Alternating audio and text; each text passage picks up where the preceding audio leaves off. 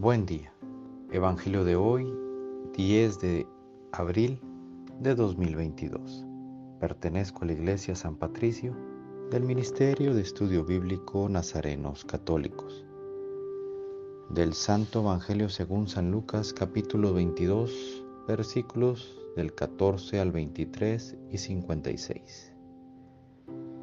Llegada la hora de cenar, se sentó Jesús con sus discípulos y les dijo, cuánto he deseado celebrar esta Pascua con ustedes antes de padecer, porque yo les aseguro que ya no la volveré a celebrar hasta que tenga cabal cumplimiento en el reino de Dios. Luego tomó en sus manos una copa de vino, pronunció la acción de gracias y dijo, Tomen esto y repártanlo entre ustedes, porque les aseguro que ya no volveré a beber del fruto de la vid hasta que venga el reino de Dios. Tomando después un pan, pronunció la acción de gracias, lo partió y se lo dio diciendo, Esto es mi cuerpo, que se entrega por ustedes. Hagan esto en memoria mía. Después de cenar hizo lo mismo con una copa de vino diciendo, Esta copa es la nueva alianza sellada con mi sangre, que se derrama por ustedes. Pero miren, la mano del que me va a entregar está conmigo en la mesa, porque el Hijo del Hombre va a morir, según lo decretado. Pero hay de aquel hombre por quien será entregado. Ellos empezaron a preguntarse unos a otros quién de ellos podía ser el que lo iba a traicionar.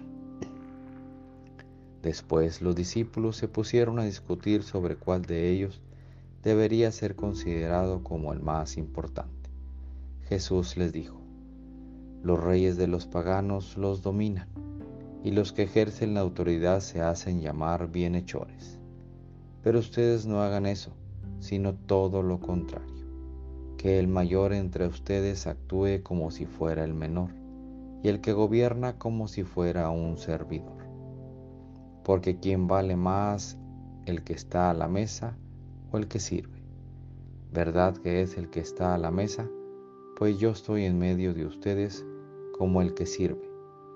Ustedes han preservado conmigo en mis pruebas y yo les voy a dar el reino, como mi Padre me lo dio a mí, para que coman y beban a mi mesa en el reino y se siente cada uno en un trono para juzgar a las doce tribus de Israel. Luego añadió, Simón, Simón, mira que Satanás ha podido ha pedido permiso para zarandearlos como trigo, pero yo he orado por ti, para que tu fe no desfallezca, y tú, una vez convertido, confirma a tus hermanos. Él le contestó, Señor, estoy dispuesto a ir contigo incluso a la cárcel y a la muerte. Jesús le replicó, Te digo, Pedro, que hoy antes de que cante el gallo, habrás negado tres veces que me conoces. Después les dijo a todos ellos, cuando los envíe sin provisiones, sin dinero, ni sandalias, ¿acaso les faltó algo? Ellos contestaron, nada. Él añadió, ahora en cambio el que tenga dinero o provisiones que los tome, y el que no tenga espada que venda su manto y compre una. Les aseguro que conviene que se cumpla esto que está escrito de mí fue contado entre los malhechores porque se acerca el cumplimiento de todo lo que se refiere a mí. Ellos le dijeron, Señor, aquí hay dos espadas. Él les contestó, basta ya. Jesús salió como de costumbre al monte de los olivos y lo acompañaron los discípulos. Al llegar a ese sitio les dijo, oren para no caer en la tentación. Luego se alejó de ellos a la distancia de un tiro de piedra y se puso a orar de rodillas, diciendo, Padre, si quieres aparta de mí esta amarga prueba, pero, no que, pero que no se haga mi voluntad, sino la tuya. Se le apareció entonces un ángel para confortarlo. Él en su angustia mortal oraba con mayor insistencia y comenzó a sudar gruesas gotas de sangre que caían hasta el suelo por fin terminó su oración, se levantó, fue hacia sus discípulos y los encontró dormidos por la pena. Entonces les dijo, ¿por qué están dormidos? Levántense y oren para no caer en la tentación. Todavía estaban hablando cuando llegó una turba encabezada por Judas, uno de los doce, quien se acercó a Jesús para besarlo. Jesús le dijo, Judas, con un beso entregas al Hijo del Hombre. Al darse cuenta de lo que iba a suceder, lo que estaban con él dijeron, Señor, los atacamos con la espada, y uno de ellos hirió a un criado del sumo sacerdote y le cortó la oreja derecha. Jesús intervino diciendo, bajen, dejen espadas abajo, basta, le tocó la oreja y lo curó. Después Jesús dijo a los sumos sacerdotes, a los encargados del templo y a los ancianos que habían venido a arrestarlo han, vendido, han venido a prenderme con espadas y palos como si fuera un bandido. Todos los días he estado con ustedes en el templo y no me echaron mano, pero esta es su hora y la del poder de las tinieblas. Ellos lo arrestaron, se lo llevaron y lo hicieron entrar en la casa del sumo sacerdote. Pedro lo seguía desde lejos, encendieron fuego en medio del patio se sentaron alrededor y Pedro se sentó también con ellos. Al verlo sentado junto a la lumbre, una criada se le quedó mirando y dijo, Este también estaba con él. Pero él lo negó diciendo, No lo conozco, mujer. Poco después lo vio otro y le dijo, Tú también eres uno de ellos. Pedro replicó, Hombre, no lo soy. Y como después de una hora otro insistió, sin duda que éste también estaba con él porque es Galileo. Pedro contestó, hombre, no sé de qué hablas. Todavía estaba hablando cuando cantó un gallo. El Señor, volviéndose, miró a Pedro. Pedro se acordó entonces de las palabras que el Señor le había dicho. Antes de que cante el gallo me negarás tres veces. Y saliendo de ahí se soltó a llorar amargamente. Los hombres que sujetaban a Jesús se burlaban de él le daban golpes, le tapaban la cara y le preguntaban, adivina quién te ha pegado. Y proferían contra él muchos insultos. Al amanecer se reunió el consejo de los ancianos con los sumos sacerdotes y los escribas. Hicieron comparecer a Jesús ante el Sanedrín y le dijeron, si tú eres el Mesías, dínoslo. Él les contestó, si se lo digo, no lo van a creer. Si les pregunto, no me van a responder. Pero ya desde ahora el Hijo del Hombre está sentado a la derecha de Dios Todopoderoso. Dijeron todos, entonces tú eres el Hijo de Dios. Él les contestó, ustedes mismos lo han dicho, sí lo soy. Entonces ellos dijeron, ¿qué necesidad tenemos ya de testigos? Nosotros mismos lo hemos oído de su boca. El consejo de los ancianos con los sumos sacerdotes y los escribas se levantaron y llevaron a Jesús ante Pilato. Entonces comenzaron a acusarlo diciendo, hemos comprobado que éste anda amotinando nuestra nación y oponiéndose a que se pague tributo al César y diciendo que él es el Mesías, rey. Pilato preguntó a Jesús, ¿eres tú el rey de los judíos? Él le contestó, tú lo has dicho. Pilato dijo a los sumos sacerdotes y a la turba, no encuentro ninguna culpa en este hombre. Ellos insistían con más fuerza diciendo, Solivianta al pueblo enseñando por toda Judea, desde Galilea hasta aquí. Al oír esto, Pilato preguntó si era Galileo y al enterarse de que él era de la jurisdicción de Herodes, se lo remitió, ya que Herodes estaba en Jerusalén precisamente por aquellos días. Herodes al ver a Jesús se puso muy contento porque hacía mucho tiempo que quería verlo, pues se había oído hablar mucho de él y esperaba presenciar algún milagro suyo. Le hizo muchas preguntas, pero él no contestó ni una palabra. Estaban ahí los sumos sacerdotes y los escribas, acusándolo sin cesar. Entonces Herodes con su escolta lo trató con desprecio y se burló de él, y lo mandó poner una vestidura blanca.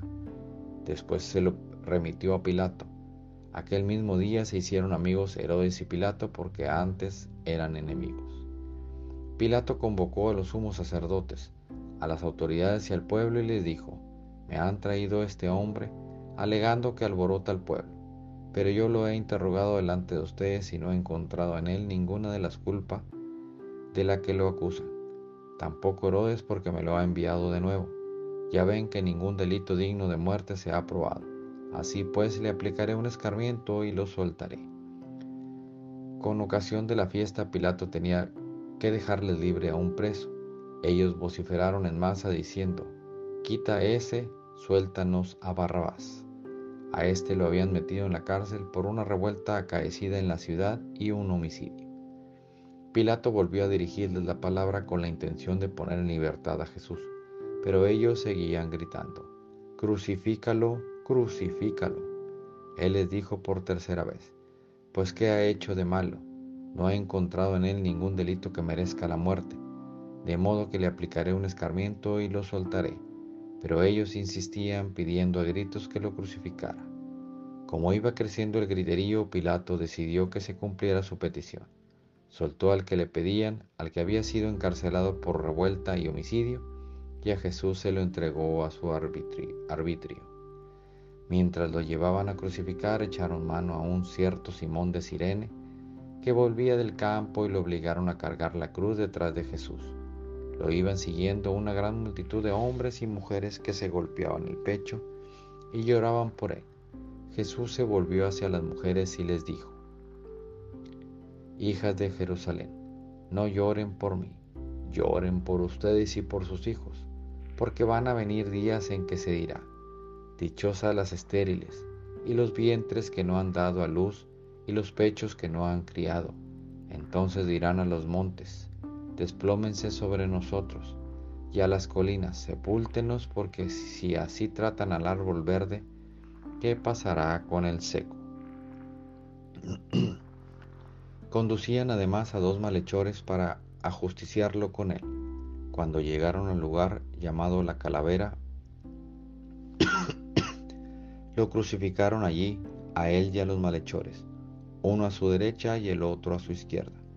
Jesús decía desde la cruz, Padre, perdónalos, porque no saben lo que hacen. Los soldados se repartieron sus ropas echando suertes. El pueblo estaba mirando a las autoridades, le hacían muecas diciendo, a otros ha salvado, que se salve a sí mismo. Si él es el Mesías de Dios, el elegido, también los soldados se burlaban de Jesús, y acercándose a él le ofrecían vinagre y le decían, si tú eres el rey de los judíos, sálvate a ti mismo. Había en efectos sobre la cruz un letrero en griego, latín y hebreo que decía, Este es el rey de los judíos. Uno de los malhechores crucificados insultaba a Jesús diciéndole, Si tú eres el Mesías, sálvate a ti mismo y a nosotros. Pero el otro le reclamaba indignado, Ni siquiera temes tú a Dios estando en el mismo suplicio nosotros justamente recibimos el pago de lo que hicimos, pero éste ningún mal ha hecho. Y le decía a Jesús, Señor, cuando llegues a tu reino acuérdate de mí. Jesús le respondió, Yo te aseguro que hoy estarás conmigo en el paraíso. Era casi el mediodía cuando las tinieblas invadieron toda la región y se oscureció el sol hasta las tres de la tarde. El velo del templo se rasgó a la mitad. Jesús clamando con voz potente dijo, Padre, en tus manos encomiendo mi espíritu. Y dicho esto, expiró. El oficial romano al ver lo que pasaba dio gloria a Dios diciendo, verdaderamente este hombre era justo. Toda la muchedumbre que había acudido a este espectáculo, mirando lo que ocurría, se volvió a su casa dándose golpes de pecho. Los conocidos de Jesús se mantenían a distancia, lo mismo que las mujeres que lo habían seguido desde Galilea y permanecían mirando todo aquello. Un hombre llamado José, consejero del Cenedrín, hombre bueno y justo que no había estado de acuerdo con la decisión de los judíos ni con sus actos que era natural de Arimatea, ciudad de Judea, y que aguardaba el reino de Dios, se presentó ante Pilato para pedir el cuerpo de Jesús. Lo bajó de la cruz, lo envolvió en una sábana y lo colocó en un sepulcro excavado en la roca donde no habían puesto a nadie todavía. Era el día de la Pascua y había empezado el sábado. Las mujeres que habían seguido a Jesús desde Galilea acompañaron a José para ver el sepulcro, y como colocaban el cuerpo, al regresar a su casa prepararon perfumes y ungüentos, y el sábado guardaron reposo conforme al mandamiento. Palabra viva del Señor. Reflexionemos. En este Evangelio Jesús por primera vez se deja proclamar rey. Por primera vez y sabiendo a qué va a Jerusalén se deja llamar rey, montando en un simple burrito. Y se entraba como rey, pero un rey de paz, de amor. Ese día todos estaban con él. Todos veían en él la salvación, veían en él los milagros que había hecho y confiaban. Pero al día siguiente todos esos que estaban con él solo callaron. Se dedicaron a ver ese terrible acto que hicieron contra Jesús y no se atrevieron a hacer nada.